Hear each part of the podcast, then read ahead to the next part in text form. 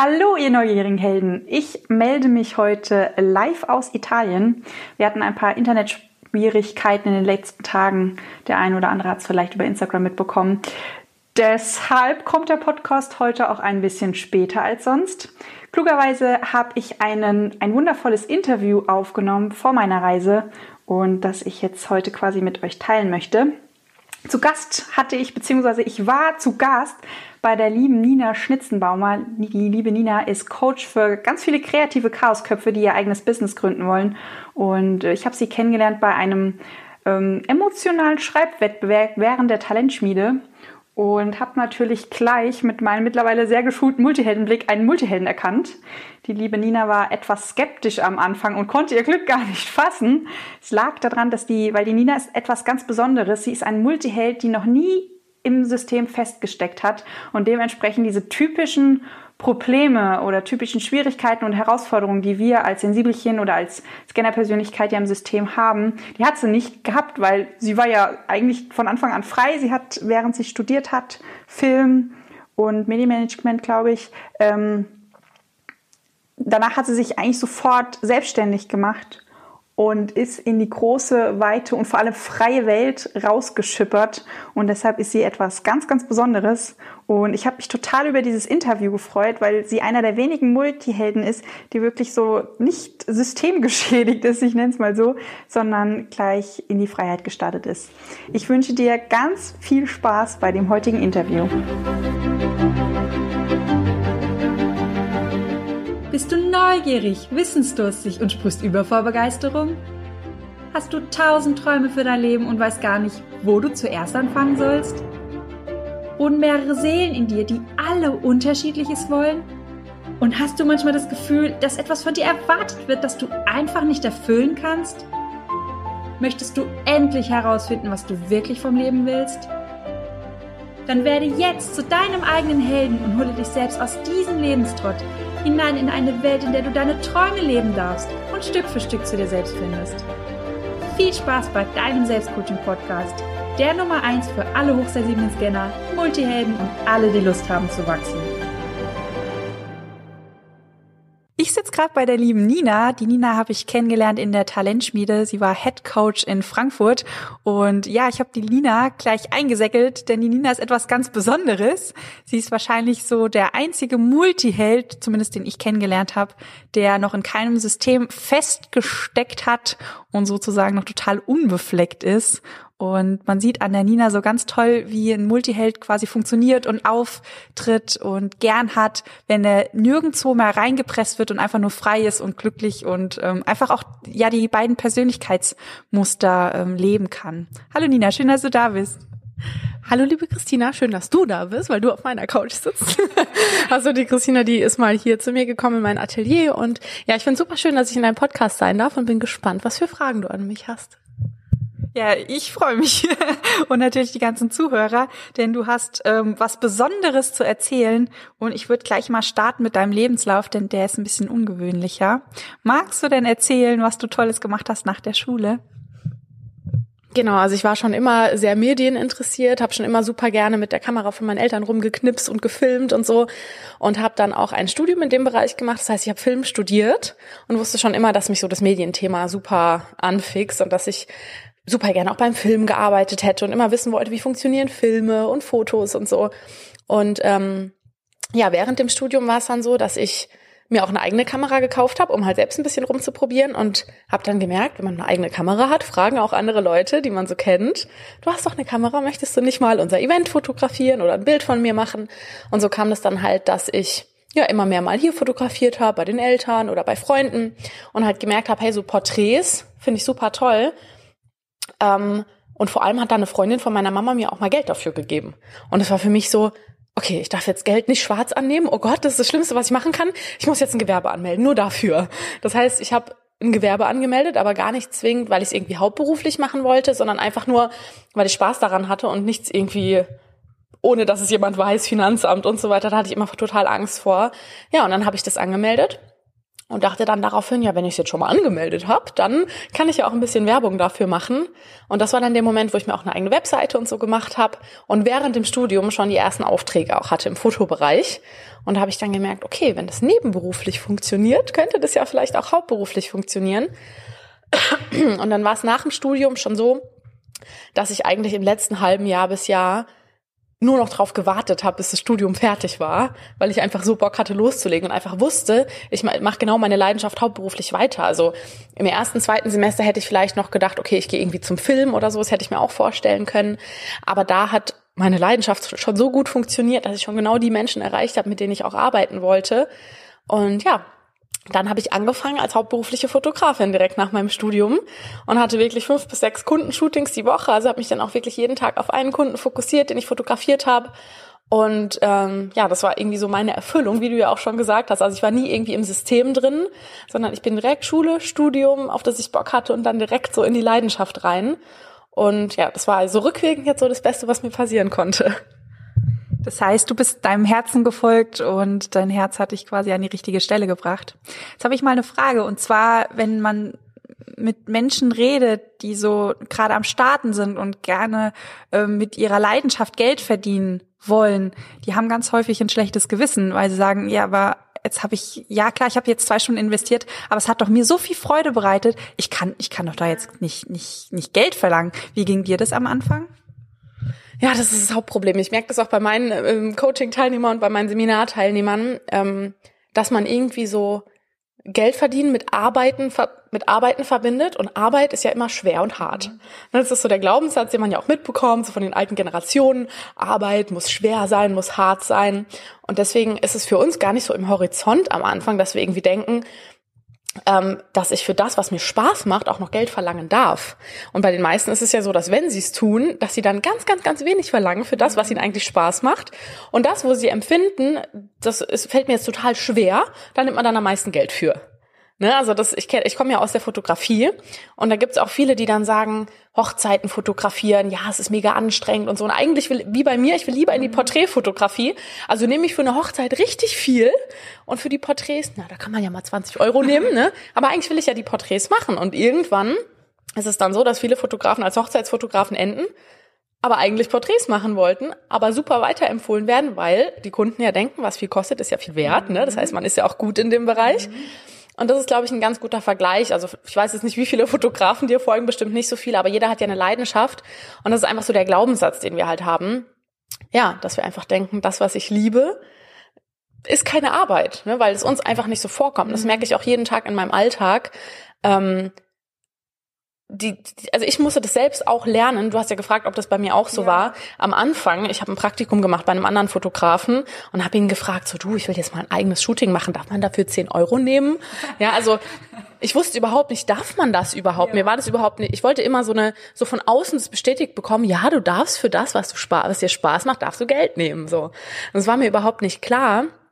Und bei mir war das auch ein Prozess. Also ich habe am Anfang auch mit weniger natürlich gestartet. Ich glaube, für den ersten Auftrag habe ich irgendwie 50 Euro bekommen oder so. Und dann ist es nach und nach gestiegen. Und je mehr ich auch in das Umfeld reingekommen bin, also es war auch ein ganz, ganz großer Faktor. Ich habe mein Umfeld komplett gewechselt von Menschen, die ähm, so im System in Anführungszeichen sind und Menschen, die wirklich so ihren Traum leben. Und habe halt wirklich gemerkt, hey krass, hier sind so viele, die sich das, was sie, was ihre Leidenschaft ist, ordentlich auch honorieren lassen weil eigentlich, wenn man mal richtig rumdenkt, das ist so das, wie ich jetzt drüber denke, ja. aber es war ein Prozess. Das, wo du die meiste Leidenschaft hast, ist ja das, wo du am meisten reinsteckst. Mhm. Das heißt, das, wo du am meisten Herzblut reinsteckst, bringt ja den Kunden auch mehr. Als das, wo du sagst, ich mache es jetzt super teuer, aber steck nur die Hälfte von meinem Herz da rein, weil ich eigentlich keine Lust drauf habe. Das heißt, deine Leidenschaft, dieses Projekt wird ja immer besser, mhm. weil ja deine Leidenschaft noch dazukommt. Ja. Das heißt, du bietest ja auch viel, viel mehr Mehrwert am Ende und das darf natürlich dann auch wieder honoriert werden, ne? weil es dem Kunden wieder mehr bringt. Mhm. Also ist im Endeffekt dem Kunden auch mehr wert. Ja. Sehr wertvoll. Also du, du ähm, schlägst quasi den Vergleich vor, Arbeit nicht mit, mit Leistung oder dass es anstrengend ist zu vergleichen, sondern nach dem Output zu suchen, nämlich der Energie, die du reinfließen lässt. Und wenn du mit deinem Herz dabei bist, dann gibt es ja automatisch viel, viel mehr Energie. Und deshalb könnte man den Gedanken weiterspinnen. Ist es natürlich auch logisch, dass man dafür ähm, vielleicht auch ein bisschen mehr Geld verlangt, weil man halt viel, viel mehr rein investiert.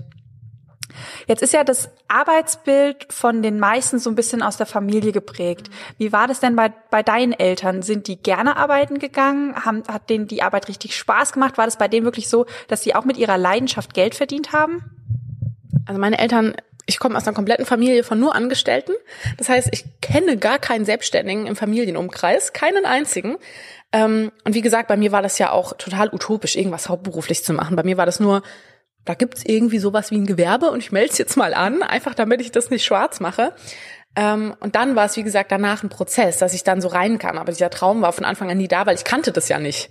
Ne? Aber wenn man das nicht kennt, dann ähm, kommt man gar nicht auf die Idee, dass das eine Option wäre. Und bei meinen Eltern und in meinem Umfeld war das schon immer so, dass alle, die ich kannte, die haben halt gesagt, ja, man muss halt arbeiten gehen, weil daraus besteht halt der Alltag. Das ist ja klar, mhm. dass jeder irgendwie eine Arbeit hat, der er nachgeht und eine Arbeit, die macht man halt. Ja. Ob sie jetzt Spaß macht oder nicht. Es gibt manche Tage, die sind cool, es gibt manche Tage, da macht man Sachen, die sind jetzt nicht so.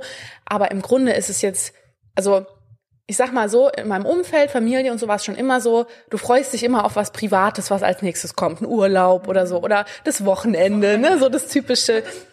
Das heißt, da wurde dann drauf hingefiebert so und, und es wurde sich jetzt aber auch nicht beschwert. Also es war halt einfach so. Es war, wurde einfach so hingenommen, so es ist ja klar, dass jeder arbeiten geht. Genau. Also es wurde weder jetzt als mega positiv gesehen noch als mega negativ, sondern als Standard eher so. Das ist ja so. Es geht gar kein Weg dran vorbei. Deswegen wurde da auch nie drüber äh, geredet, weil es gab gar keinen anderen Weg. Mhm.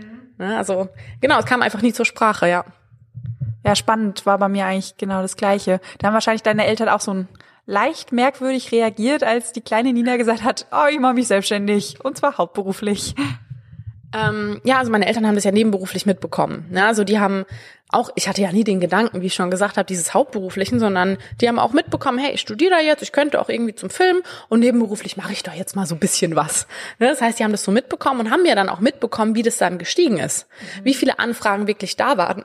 Und ähm, das Gute war, dass ich diese Sicherheit vom Studium hatte.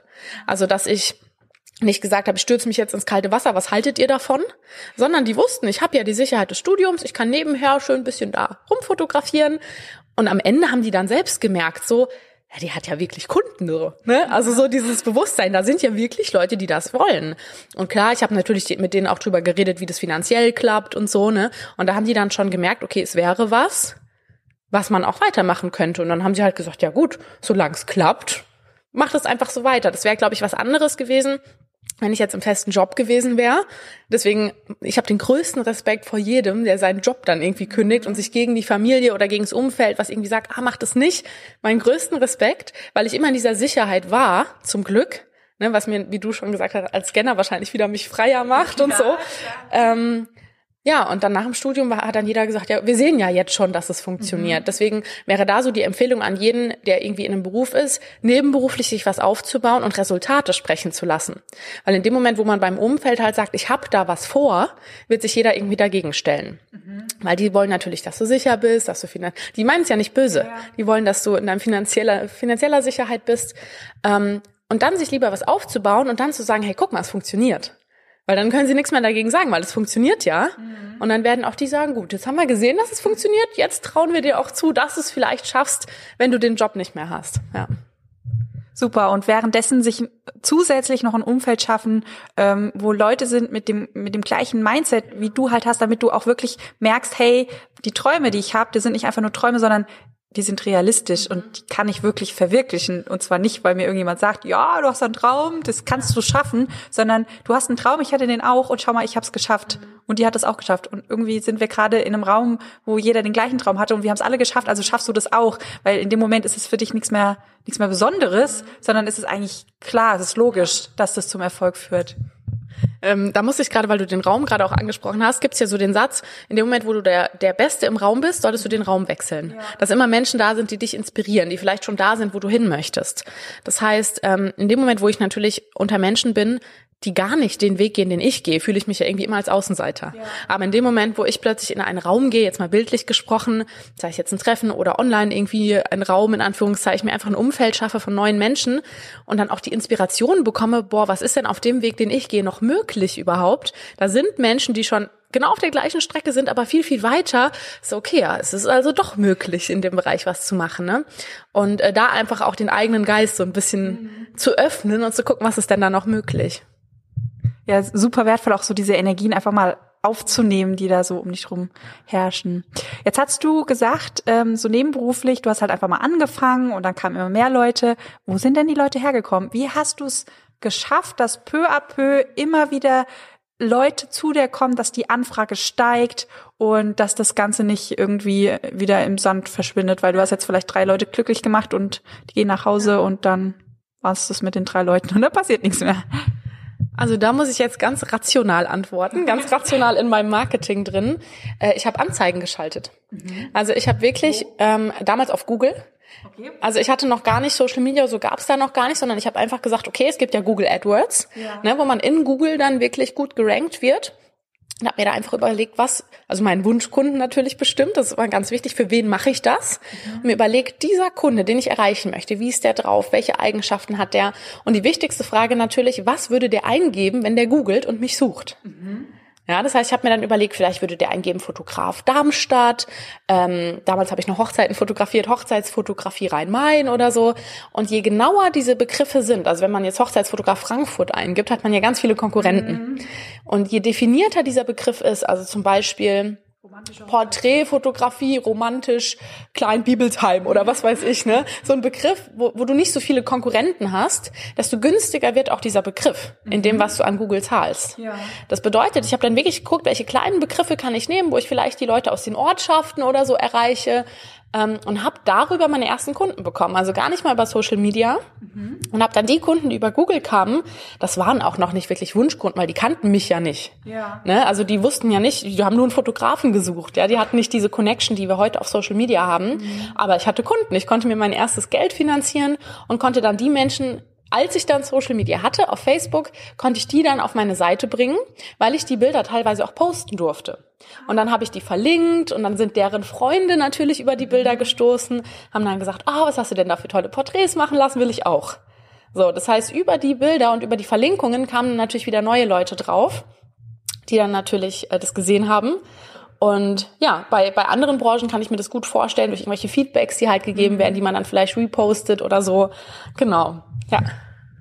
Finde ich super spannend, weil wenn wir jetzt mal auf die Struktur achten, dein Herz hat dir die Richtung vorgegeben, also es war quasi deine sensibelchen Seite, hat mit dem großen Herz hat gesagt, okay, ich spiele mal den Kompass, ich zeig dir mal, in welche Richtung du gehst. Und dann in dem Moment hat quasi dein Scanner eingeschaltet und hat geguckt, okay, wie erreiche ich denn quasi ähm, das Ziel oder diese Vision oder diesen Traum, den ich habe, mit welcher Strategie? Und hat es quasi so ein bisschen runtergehoben, in die Hand wiedergebracht, dass du es Ganze umsetzen kannst.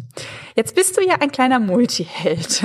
Und wir sind dafür ja bekannt, dass wenn etwas läuft, dass wir dann nicht einfach stehen bleiben und sagen, ja, jetzt läuft's, zum Beispiel einfach die nächsten 30 Jahre genauso weiter, weil es läuft ja, sondern du hast weiter nach den Sternen gegriffen. Wie ist es denn weiter bei dir gelaufen? Ja, ich habe dann 2013 ungefähr, da war ich sogar noch im Studium, habe ich schon die ersten Workshop-Anfragen bekommen. Das heißt, ich habe von anderen Fotografen, die diese Bilder gesehen haben, Anfragen bekommen, Herr Nina, zeig uns mal den Weg dahin, wie du zu diesen Bildern kommst. Dann habe ich angefangen, meine ersten Workshops zu geben. Ich hatte auch ziemlich Angst vor den ersten Workshops, so wirklich vor Menschen was zu sprechen. Hab's dann aber durchgezogen, weil ich eigentlich schon immer, ich war auch damals im Tanzverein und so, also ich habe das irgendwie schon immer gerne gemacht. Aber sprechen ist ja dann nochmal was anderes. Mhm. Und vor allem auch, dass die Leute nur wegen dir irgendwie dahin kommen und auch zahlen.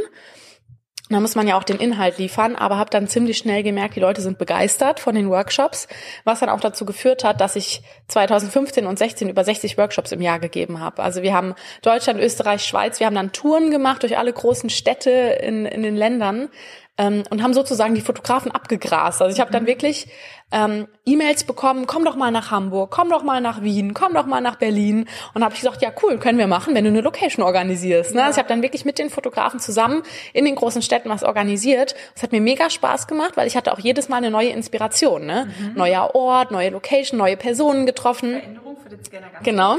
Also ich hätte jetzt nicht drei Jahre nur an der gleichen Location immer den gleichen Workshop geben können. Mhm.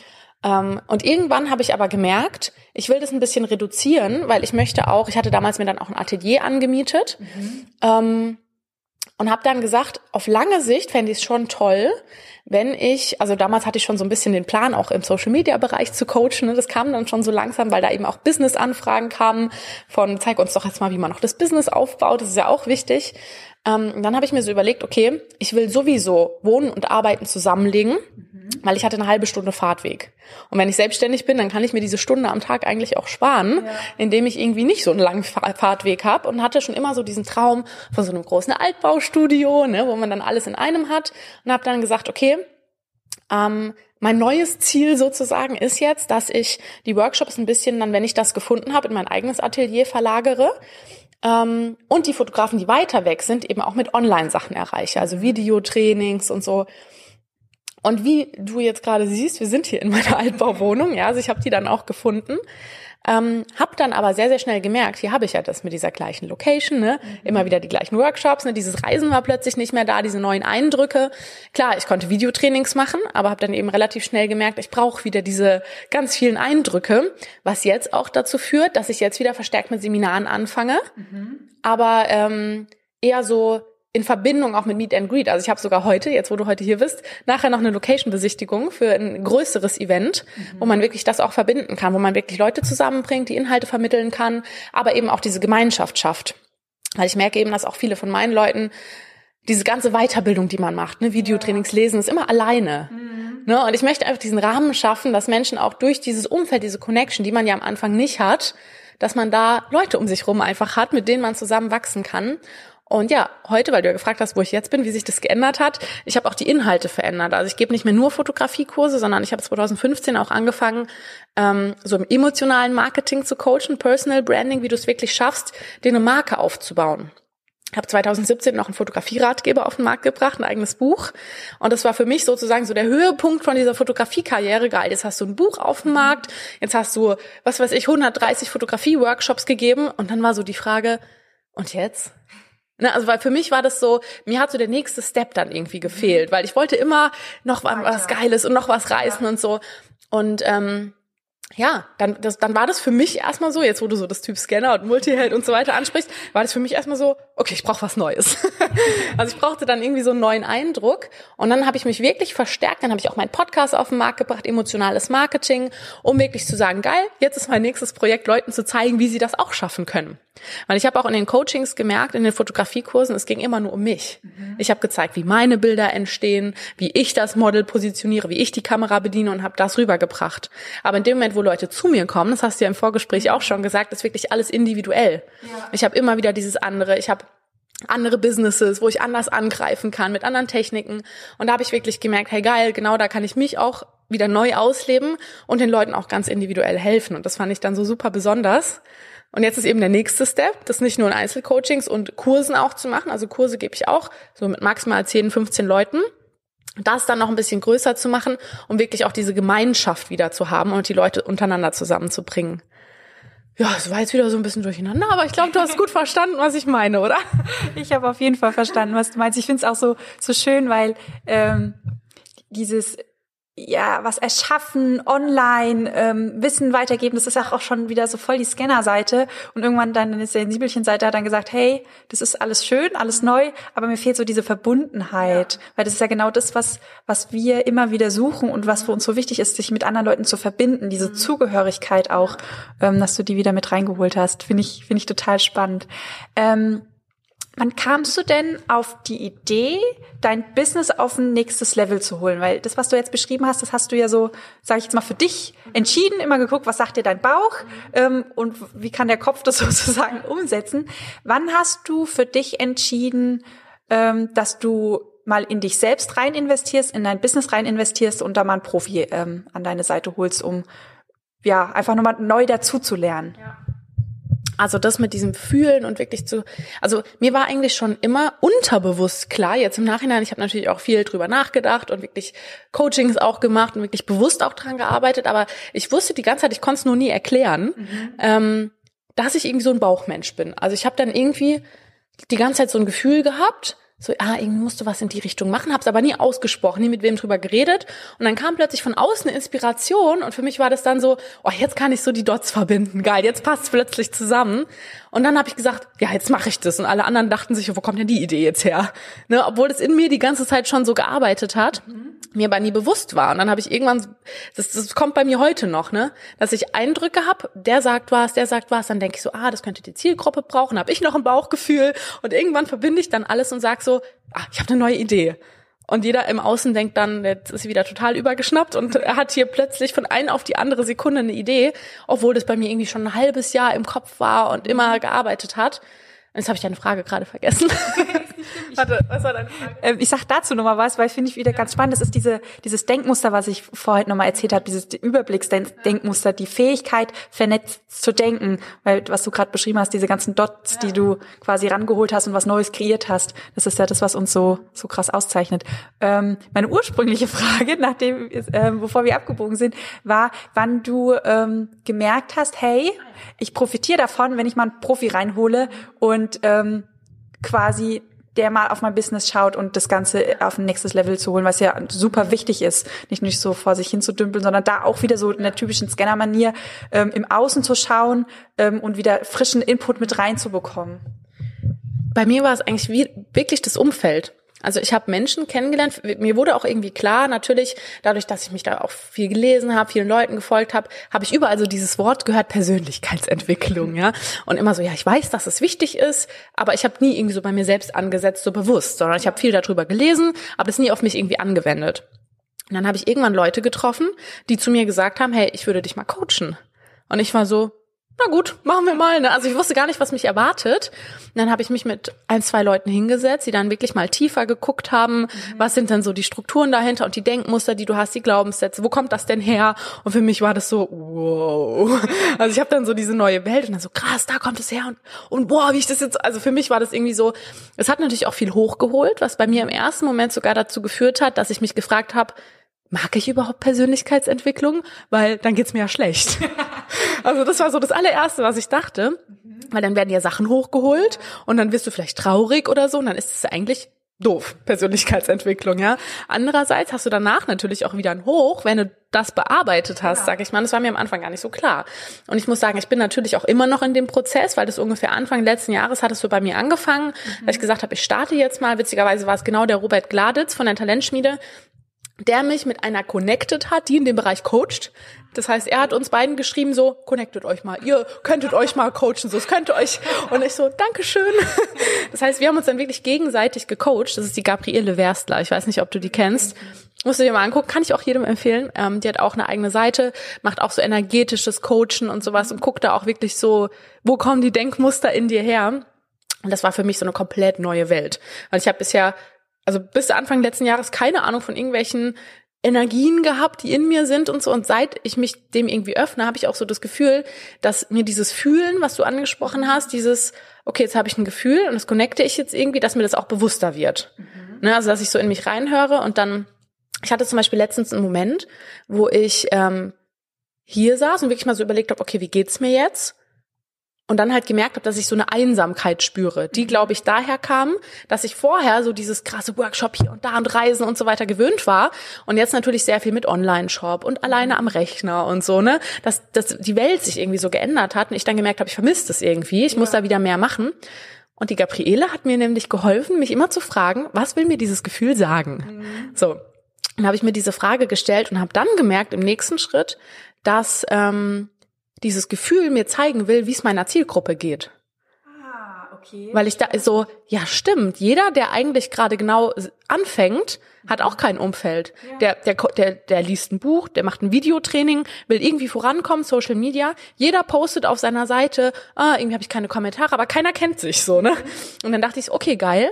Ich mache jetzt was, um mir zu helfen und den anderen und bringe alle zusammen und connecte die und mache ein geiles Event da draus. So, so ein Eventseminar. Das heißt, Mittlerweile komme ich so ein bisschen da rein, wie kann ich aus dem Gefühl das irgendwie auf die Zielgruppe übertragen und dann bewusst sagen, daraus schaffe ich jetzt was. Ne? Das, was ich vorher unterbewusst gemacht mhm. habe mit diesen Dots, das wird mir jetzt halt immer bewusster und das ja. finde ich halt super cool, dass ich halt wirklich jetzt auch verstehe, wo kommt's her und es dann auch deuten kann. Ja.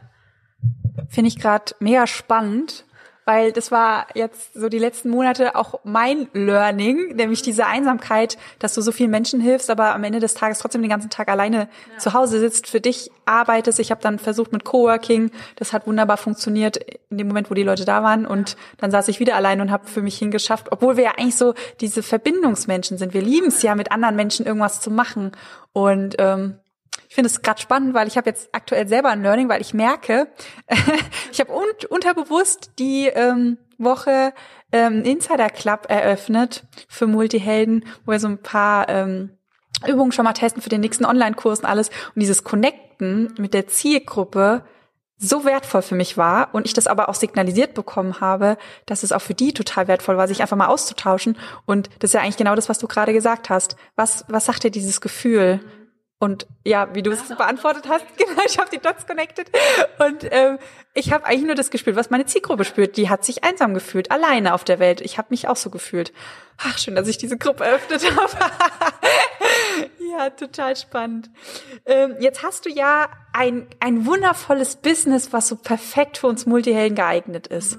Wie sieht denn dein konkreter Arbeitsalltag aus? Da bin ich jetzt mal gespannt. Ich liebe diese Frage, weil alle dann eine Struktur erwarten, die nicht da ist. Also das ist geil. So unter Businessmenschen ist das immer so, ja, deine Morgenroutine und so. Wenn ich das Wort schon höre, kann ich ausrasten. Routine. Ähm, also alles, was mit Struktur und Routine zu tun hat, finde ich schrecklich. Woher das wohl kommt? Ja. ähm, und das Spannende ist, dass wenn die Frage normalerweise aufkommt unter Businessmenschen, dass in mir auch schon so, also ich weiß, der andere hat jetzt diese Erwartung, ich gebe jetzt voll den Strukturtipp und so, dass in mir schon dieses schlechte Gewissen aufkommt, weil ich denke, ich kann keine Struktur liefern, oh Gott, was sage ich jetzt? so, ne? Das heißt, du hast automatisch so dieses Gefühl, wenn du selbstständig bist und anderen was beibringst, dann musst du ja irgendeine von einer Routine sprechen oder eine Struktur beibringen und so, aber du hast keine. Oh Gott, was coachst du jetzt? ne? Das heißt, ich kann nur erzählen, wie ich's mache, was, was für mich gut funktioniert. Und ja. ich glaube, da ist, draußen sind ganz viele, die sich jetzt bestimmt wieder erkennen, vor allem mit deinem Podcast. Ja, ähm, ich finde es ganz wichtig, mir die Freiheit vor allem auch zeitlich zu halten. Ich weiß, dass ganz viele, vor allem wie gesagt, im Business-Kontext sich so einen Zeitplan setzen. Von zwölf bis eins mache ich das, von eins bis zwei das, von dann habe ich Mittagspause, dann und so weiter. Ne? Sich alles perfekt timen und dann muss ich aufstehen. Ich darf nichts anders machen. Ich muss meine Routine machen. Und wie gesagt, das äh, widerstrebt mir komplett. Ähm, ich bin so, dass ich mir meine Schlafzeiten gönne, dass ich sage, ich bin selbstständig, weil ich ins Bett gehen will, wann ich will, weil ich aufstehen will, wann ich will. So, steh auf und überleg mir dann, was sind meine To-Dos für heute? Also was will ich heute machen?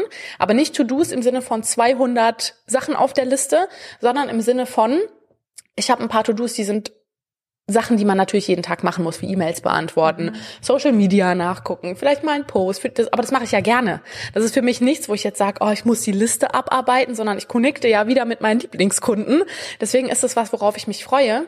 Und dann sind auf meiner To-Do-Liste für einen Tag so im Kopf, ich mache mir das auch nicht auf eine Liste, sondern ich habe das so im Kopf, sind nicht mehr als fünf Sachen am Tag. Weil würde ich da jetzt 20 Sachen draufschreiben, würde ich schon ausrasten, wenn ich die 20 Sachen sehe und gar nicht anfangen. Das heißt, ich habe fünf Sachen drauf und drei bis vier von diesen fünf Sachen sind wirklich Dinge, die mir Spaß machen, die jeden Tag kommen, wie E-Mails, Social Media, eine Story machen. Das kommt jeden Tag, vielleicht mal ein Livestream. Und dann ist eine Sache, die fünfte von den fünf, wo ich sage, das ist mein One Thing heute. Mhm. Und dieses eine One Thing ist im besten Falle eine Sache, die entweder Umsatz bringt auf lange Sicht, zum Beispiel mhm. ein Kundentelefonat oder ein neues Seminarplan oder so, ähm, oder mich sichtbar macht. Mhm. Weil wenn, die, wenn du sichtbar wirst, hast du vielleicht irgendwann auch wieder Umsatz mit dem nächsten To-Do. Das heißt, ich habe am Tag wirklich eine Sache, auf die ich mich konzentriere. Manchmal sind es natürlich auch Sachen, die da nicht reinfallen, wie Steuer machen, dem Steuerberater die Sachen schicken. Ähm, aber meistens ist es Eins von den zwei. Und im besten Falle ist es was, wo, wo du wirklich den Unter, weil du musst ja auch den Unternehmer in dir glücklich mhm. machen und nicht nur den Abarbeiter. Ja. Weil wenn du nur den Abarbeiter in dir glücklich machst, dann sagt der Unternehmer abends, wenn du ins Bett gehst, oh, hast du wieder dein Unternehmen nicht vorangebracht. Mhm. Hast wieder nur an sinnlosen Sachen rumgesessen und was hast du jetzt wirklich gemacht? Nix. Und deswegen dieses Umsatz machen klingt zwar so, ja, so theoretisch und nach Unternehmen und so, aber es sind ja im Endeffekt wieder die Sachen, wo du Mehrwert schaffst für die Zielkunden. Mhm. Das heißt, der Fokus von einem Unternehmen sollte auch nie sein, Umsatz machen, sondern immer, wie kann ich den bestmöglichen Mehrwert für meine Zielgruppe schaffen. Das heißt auch so dieses Thema sichtbar machen, nicht mit irgendeinem Kram oder irgendwas, was du tust, sondern sinnvoller Mehrwert, den du lieferst. Zum Beispiel eine Podcast-Folge aufnehmen oder ein Livestream oder so, den du dann auf deinen Kanälen verteilst oder ein YouTube-Video. Und das führt dazu, dass du dann vielleicht wieder Anfragen bekommst, wo du sagst, hey cool, das Sichtbarmachen hat dazu geführt, dass ich jetzt durch neue Coachings oder so mein Unternehmen wieder voranbringe. Das heißt, wenn du dann abends ins Bett gehst, ist dein Abarbeiter glücklich und auch der Unternehmer, weil er sagt, ja cool, jetzt hast du wieder was fürs Unternehmen getan, wir können weiter bestehen am Markt und alles ist happy. So, ne? Und ähm, das Beste ist, dass du meistens sogar mehr als diese fünf Sachen schaffst. Nur wichtig ist, dass ich mir nicht mehr vornehme. Weil dann bin ich nämlich schon happy, wenn ich die geschafft habe. Und wenn ich dann sogar noch ein sechstes, ein siebtes oder ein achtes To-Do schaffe, habe ich sogar das Gefühl, ich habe mehr geschafft, als ich eigentlich wollte. Aber in dem Moment, wo du dir 20 Sachen vornimmst und nur fünf schaffst, fühlst du dich ja immer schlecht. Das heißt, wenn du diese fünf geschafft hast, ist alles gut, dann hast du am Ende der Woche 35 To-Dos. Was kann dir Besseres passieren? Ist besser, als wenn du 200 To-Dos fünf Tage vor dir herschiebst. Ja. Ähm, ja, und das ist so mein Alltag und ich mache auch keine Zeitplanung. Das Einzige, was ich sage, heute Abend, wenn ich ins Bett gehe, sind diese Sachen fertig. Diese fünf, mehr nicht. Das eine One Thing und die Sachen, die du eh immer machst. Und wenn ich heute abends ins Bett gehe und das ist noch nicht fertig, klar, dann sitze ich vielleicht abends nochmal dran. Aber wann ich das mache, ist mir komplett freigestellt. Das heißt, wenn ich jetzt morgens spüre, boah, ich bin gerade, ich, ich muss gerade irgendwie Zeit für mich, ich muss brauche irgendwie freien Kopf, oh, ich gehe mal in die Stadt und laufe mal eine Runde durch die Stadt. So, dann mache ich das, committe aber mit mir selbst, dann muss ich halt ab 16 Uhr oder ab 17 Uhr, wenn ich wieder da bin, dann die Sachen noch machen. Mhm. Oder ich sag, oh, heute ist so ein Abarbeitungstag, ne? Heute mache ich auf jeden Fall die fünf und wahrscheinlich schaffe ich noch fünf mehr. So, ne? Also dann kannst du dich immer nach dem Gefühl richten, was du morgens hast. Und das macht es für mich einfach so besonders, dass ich trotz, dass ich selbstständig bin, wo jeder sagt, du brauchst eine Routine, mhm. mir es komplett frei einteilen kann. Und jetzt kommt aber das große Achtung, in Anführungszeichen, in dem Moment, wo du fest mit Mitarbeitern arbeitest, mhm. braucht es natürlich ein bisschen eine Struktur. Ich mache es jetzt so, dass ich meine Sachen, die ich abgebe, an Freelancer abgebe. Das heißt, es kann da auch jeder arbeiten, wann er möchte. Aber in dem Moment, klar, wenn ich jetzt mit anderen irgendwie Teamcalls oder so habe, dann habe ich natürlich auch Uhrzeiten. Mhm. Ne, also ich, ich habe natürlich auch einen Kalender, wo Uhrzeiten drinstehen, wo ein Coaching drinsteht, wo Absprachen drinstehen. Aber mir ist es wichtig, dass ich die Zeiten drumherum für mich planen kann, wie ich es haben möchte. Das ist für mich so diese Freiheit, die ich mir dann gönne, ja. Finde ich total schön, weil das so eine perfekte Mischung ist aus, ich spüre mal in mich rein und guck mal, was mir gut tut und was ich brauche und ähm, Struktur, damit das Schiff in eine gescheite Richtung läuft, weil. Selbst wenn du sagst, ich habe keine Struktur, ich erkenne da ganz, ganz viel Struktur, eben sich dieses One Thing rauszu, rauszusuchen. Auch ich finde, es steckt auch eine Struktur drinne zu sagen, ich fühle morgens mal in mich rein und guck mal, was brauche ich denn, um gerade glücklich zu sein. Und ähm, ich bin gerade sehr beruhigt, weil ich habe mittlerweile auch ähm, eine ähnliche Struktur in Anführungszeichen entwickelt, nämlich morgens einfach zu gucken, okay, wie geht's mir gerade? Und wenn mein Körper signalisiert oder ich einfach merke, boah, heute habe ich keinen Bock zu arbeiten, oh, heute geht gar nicht, dann mache ich heute halt einfach gar nichts. Und lustigerweise, ich muss mir dann gar nicht sagen, okay, meine To-Dos, die heute liegen bleiben, machst du dann morgen, ich bin dann am nächsten Tag so top motiviert, dass ich die einfach so nebenher mache, ohne dass ich mich daran irgendwie erinnern muss oder mich dazu zwingen muss, einfach weil ich diese Freiheit habe, einfach mal man selbst zu sein. Das klingt jetzt so, so blöd, aber auch einfach mal reinzuspüren, okay, was, was brauche ich denn? Weil das ist quasi wieder der Bauch, der zu uns spricht und uns das gibt oder signalisiert, was er braucht, damit es uns gut geht. Finde ich, finde ich ganz wundervoll. Jetzt bist du ja ein Profi im emotionalen Schreiben. Und als ich das so gehört habe, hat, hat mein Scanner wieder gerödelt, denn ich erhalte immer mal wieder Nachrichten von Menschen, die so sagen, ja, meine Scannerseite, die ist so eher am Aufblühen oder die merke ich eher und die sensibelchen Seite, die kommt immer so zu kurz, das merke ich richtig. Mhm. Ich finde auch teilweise gar nicht den Zugang zu mir, eben weil ich im System die ganze Zeit festgesteckt habe und es gar nicht gewöhnt bin, mir einfach mal selber zuzuhören. Und irgendwo habe ich auch Angst, mir selber zuzuhören, was da alles hochkommt. Ich habe so das Gefühl, wenn ich mir mal zuhöre, dann schreit innerlich alles los. Ähm, und dieses emotionale Schreiben, was ich jetzt zum Beispiel bei dir in dem Workshop auch gesehen habe, ist eine wundervolle Technik, die man quasi adaptieren kann mhm. für jeden Multihelden um ähm, ja auch einen sensiblen Zugang zu sich zu finden oder mhm. zu seinen Emotionen zu finden, indem man die Technik benutzt, um zum Beispiel Tagebuch zu schreiben. Möchtest du mal die Technik ein bisschen erläutern? Genau, also natürlich macht es nochmal einen Unterschied, ob du es jetzt im Tagebuch, da würde ich es nochmal ein bisschen anders formulieren, ähm, oder wirklich für Kunden auch schreibst. Ne? Weil für Kunden, klar, dann kommt es wieder drauf an, was für eine Headline hast du, wie, wie catchst du die rein psychologisch. Ja. Ne? Ist dann nochmal ein bisschen was anderes. Aber generell, was immer gleich ist, ist, dass du ähm, meistens ja irgendeine Situation hast, die du bearbeiten möchtest. Ich will es jetzt nicht Problem nennen, aber im Marketing könnte man es so nennen. Es gibt irgendeine Fragestellung oder irgendwas, worüber du dir Gedanken machst. Und damit würde ich immer anfangen, das erstmal zu beschreiben. Mhm. Wie geht's dir denn überhaupt? Was fühlst du? Wie ist denn die Situation? Gar nicht mal an irgendeine Lösung oder so zu denken, sondern einfach nur mal aufzuschreiben, was man fühlt. Wie man das wahrnimmt, was da passiert. Dann wenn wir jetzt zum Beispiel an Instagram denken, ne, Kunden erreichen, gerne auch mal eigene Geschichten mit einbauen. Kann man auch im Tagebuch machen, ne? dass man nicht nur sagt, wie es einem geht, sondern eine Geschichte mal rauspickt vom Alltag, wo man sagt, genau da habe ich mich so gefühlt und die Situation einfach mal beschreibt. Ne, dass man zum Beispiel anfängt, ähm, gerade fühle ich mich so und so, weil ähm, das und das passiert ist und dann geht man in die Situation rein und versucht wirklich mit allen Sinnen das zu beschreiben. Das, das ist auch wertvoll, wirklich alle Sinne abzudecken. Genau, dass man nicht nur es war schön, sondern ähm, ich habe mich so und so gefühlt. Ne? Hat man das Fühlen? Was habe ich gesehen? Was habe ich gerochen? War mir kalt? War mir warm? Wie war die Situation? Wie war die Atmosphäre? Die Energie? Und da wirklich nicht nur im Tagebuch wäre es dich selbst da reinzufühlen, aber auch wenn man es jetzt für Instagram nutzt, um Kunden zu erreichen, die Kunden, das ist ja wie bei einem Buch, mhm. mitzunehmen in dieses Gefühl weil wir natürlich viel mehr mitfiebern, wie bei einem Film, wenn wir die Person auch fühlen können und nicht nur, wenn wir einfach sehen, okay, wir kennen die Person noch nicht, wissen nicht, wie es ihr geht, dann ist es uns eigentlich egal. Ja. Ne, so in dieses Fühlen mit reinzunehmen und dann vor allem in Instagram, man, man hat ja einen Expertenstatus, man steht ja dann auch für dieses Thema. Und dann zu sagen, wie bin ich persönlich denn wieder aus dieser Situation rausgekommen? Wie habe ich es denn geschafft? Mit welchen Techniken? Was habe ich, habe ich mir vielleicht einfach was Gutes getan? Habe ich gesagt, hey, mir ist jetzt alles egal, ich lege mich mal in die Badewanne, lese ein Buch, Kerzen, Selbstliebe um mich rum, einfach, dass es mir gut geht. Das heißt, du stellst dann deine persönliche Lösung vor für deine Zielgruppe einfach als Tipp. Um einfach zu sagen, wenn es euch mal so geht und ihr in einer ähnlichen Situation seid, mach doch mal irgendwas in die Richtung, weil mir hat's auch geholfen. Und dann kannst du diesen Expertenstatus damit natürlich ausbauen, indem du sagst, hey, ich hatte, ich habe auch dieses Problem in Anführungszeichen gehabt, habe aber für dich jetzt eine Lösung, wie du da rauskommst. Und das wäre im Tagebuch natürlich auch Klar, im Tagebuch kann man natürlich auch nur negative Sachen jetzt mal schreiben, wenn man jetzt keine, es ist ja nicht so wie auf Instagram, dass du das für Menschen machst, sondern machst es ja nur für dich. Aber im besten Falle, vor allem auf Instagram, sollte man natürlich immer mit was Positivem enden, dass man mit einem Tipp endet oder so, dass man wirklich der Zielgruppe auch zeigt, hey, du kannst, ich kann mich mit dir identifizieren und auch andersrum, weil ich bin dein Mentor. Ne, du kannst dich an mir orientieren, vor allem wenn es jetzt eben im Coaching-Business ist. Da ist es ja ganz stark, ne, weil wir als Coaches sind ja den Weg selbst schon mal durchgegangen in dem Thema verstehen unsere Zielgruppe also sehr gut und können dann natürlich auch Situationen rauspicken, in denen es uns so ging. Mhm. Und das ist nichts anderes. Ich komme ja aus dem Filmbereich, deswegen nehme ich das so gerne als Beispiel.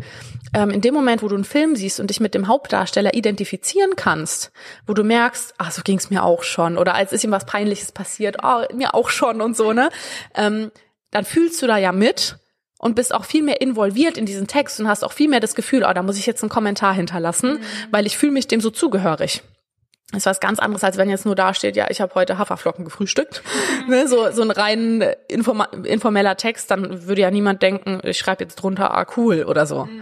Also dann, dann habe ich gar keinen Drang, irgendwie zu antworten, als wenn sich jemand wirklich komplett öffnet, mich einfach mitnimmt, mich mitfühlen lässt, dann habe ich viel mehr das Gefühl, ja, auch was hinterlassen zu wollen. Ich finde das eine wundervolle Technik, gerade wenn man das adaptiert mit dem Tagebuch, dieses ähm, ich, ich schreibe das so emotional, geh in eine Situation rein und löse die quasi damit auch auf, gerade wenn es eine Problemsituation ist, indem ich mal wirklich alle Sinne abklapper, weil ganz häufig sind Problemsituationen für uns so belastend, weil wir einen Sinn, einen Kanal verarbeitet haben und die ganzen anderen Kanäle noch nicht verarbeitet sind.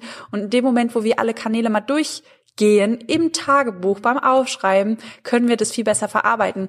Und ähm, die meisten Multihelden die sind so kleine lösungsorientierte ich sage immer auf Knopfdruck äh, die Lösung parat haben denn was passiert wenn wir uns in dieses Problem reinfallen und das mal beschreiben? Wir bleiben nicht bei dem Problem weil wir das nicht wollen. Wir sind keine problemorientierten Menschen. Also die meisten Multihelden sind das nicht Klar, es gibt auch ein paar Ausnahmen, aber ich sage jetzt mal, der, der Großteil ähm, ist so aufgebaut in den Denkstrukturen, dass wir nicht bei dem Problem bleiben. So, wenn du dich quasi mal für kurze Zeit mit diesem Problem wirklich beschäftigst, dich damit identifizierst und es auseinandersetzt, um das aufzuarbeiten, dann fängt dein Gehirn automatisch an, nach einer Lösung zu suchen. Das könnt ihr, könnt ihr gerne mal bei euch beobachten. Das ist bei mir immer so schön, wenn ich mal anfange, über das Problem zu reden, das, das nervt mich schon nach drei, vier Minuten und ich habe schon wieder die ersten Lösungen im Kopf. Und so kann quasi das Tagebuch einerseits durch dieses emotionale Schreiben auch dieses Aufarbeiten ähm, bewerkstelligen, auf der anderen Seite aber auch gleich ja die Lösung mit sich bringen, weil du die ja dann wieder angetriggert hast. Das finde ich ähm, super, super wertvoll. Ich finde es übrigens super cool, immer wenn du so erzählst und Multihelden und so, denke ich immer so, ah ja, stimmt. Ah ja, habe ich auch. das ist so geil, weil am Anfang habe ich noch so gesagt, bin ich auf keinen Fall. Ne? Und jetzt bei jedem so, ja, es könnte doch sein. ich fand das so süß. Ich bin, ähm, ich kenne ja also in Hessen sagt man immer, ich kenne meine Pappenheimer, also die Leute, die so sind wie, wie man selber. Und ähm, ich habe die Nina getroffen und ich wusste sofort, ich habe sie gesehen, so wie sie gesprochen hat, wie sie äh, sich präsentiert hat, auch ihr Lebenslauf ich wusste sofort, da steht ein kleiner Multiheld von mir. Und ich natürlich aufgeregt und begeistert, wie ich war, zu ihr gegangen. Du Nina, ich glaube, du bist ein Multiheld. Äh, nee. Aber ich kenne eine Freundin, die ist ein. Und hat so, so ihre Freundin beschrieben und ich dachte mir so, hä, aber das sehe ich doch bei dir auch. und ähm, ja, nachdem ich ihr dann so ein bisschen erzählt habe, was Multiheld ausmacht, dann hat sie leicht gegrinst und hat gemerkt, ja, vielleicht bin ich doch auch einer. Ja, wir sind jetzt schon am Ende angekommen von der Podcast-Folge und ich würde nochmal in meine kleine, kurze Fragerunde übergehen. Bist du ready? Ja, ich bin gespannt. Ich habe schon mal angeteasert, da kommen ein paar komische Fragen auf oh Sie Gott. zu. Gibt es irgendetwas Verrücktes oder irgendetwas, was du schon immer mal in deinem Leben ausprobieren wolltest, was du dich vielleicht noch nicht getraut hast oder was irgendwie schon auf der To-Do-Liste steht, schon etwas länger? Irgendwas total Verrücktes, was du schon immer mal machen wolltest? Also jetzt momentan, was vor mir als nächstes auf der Liste, glaube ich, steht, ist so das Thema, sich auch mal trauen, alleine irgendwo hinzufahren. Weil wie du schon sagst, so dieses Gemeinschaft und so, ich war auch immer so, wenn ich irgendwo hinfahre, dann nehme ich immer wen mit und so, dann ist man ja in dieser Komfortzone. Und ähm, ja, sich einfach mal zu trauen, hey, nee, ich mache das jetzt einfach mal selbst, so für mich und guck mal, was so bei rauskommt. Egal, ob das jetzt ein fernes Land ist oder ob man sagt, hey, man, keine Ahnung, macht einfach mal alleine einen Ausflug für ein Wochenende wohin. Manchmal kommt man sich ja dann noch so blöd vor, weil einfach so das Umfeld und Eltern so, wie, du gehst da alleine hin, so ist doch ganz komisch. Aber sich einfach mal bewusst diese Zeit zu nehmen, das ist jetzt wenn man das jetzt so hört, wahrscheinlich nicht super verrückt, aber für mich ist es noch verrückt, weil ich es in der Vergangenheit einfach nie gemacht habe, ja. Ich muss jetzt schmunzeln, weil mein erster Gedanke war, oh, mir geht's genauso. Das ist auch so voll meine Challenge. Ja, dann lasst uns doch mal zusammen allein irgendwo hinfahren. Ich auch. Ich wollte gerade sagen, lass es uns doch mal zusammen machen, wenn wir das beide machen wollen. Ich muss gerade so schmunzeln, ja. Lustigerweise ist das gerade meine nächste Challenge, weil ich ja jetzt äh, für einen Monat nach Italien fliege. Ich bin zwar dort vor Ort nicht alleine, aber ich bin noch nie allein geflogen. Mhm. Und ähm, das ist für mich eine riesengroße Challenge, so wirklich allein nicht ja. verloren gehen. Und ich weiß, ähm, ich bin an so Flughäfen oder bei der Deutschen Bahn, ich bin immer so heillos überfordert. So viele Menschen, es ist laut, überall blinkt irgendwas und du blickst nicht durch. Und ähm, da alleine hinzugehen, ohne dass mein Kerl nebendran läuft und mich an die Hand nimmt und sagt, wir laufen jetzt mal in diese Richtung. ja, wird spannend, aber voll cool. Ähm, ich gehe mal zur zweiten Frage über. Gibt es irgendeine Erfindung, die die Welt noch braucht? Oh, okay, gute Frage. Gibt es irgendeine Erfindung, die die Welt noch braucht?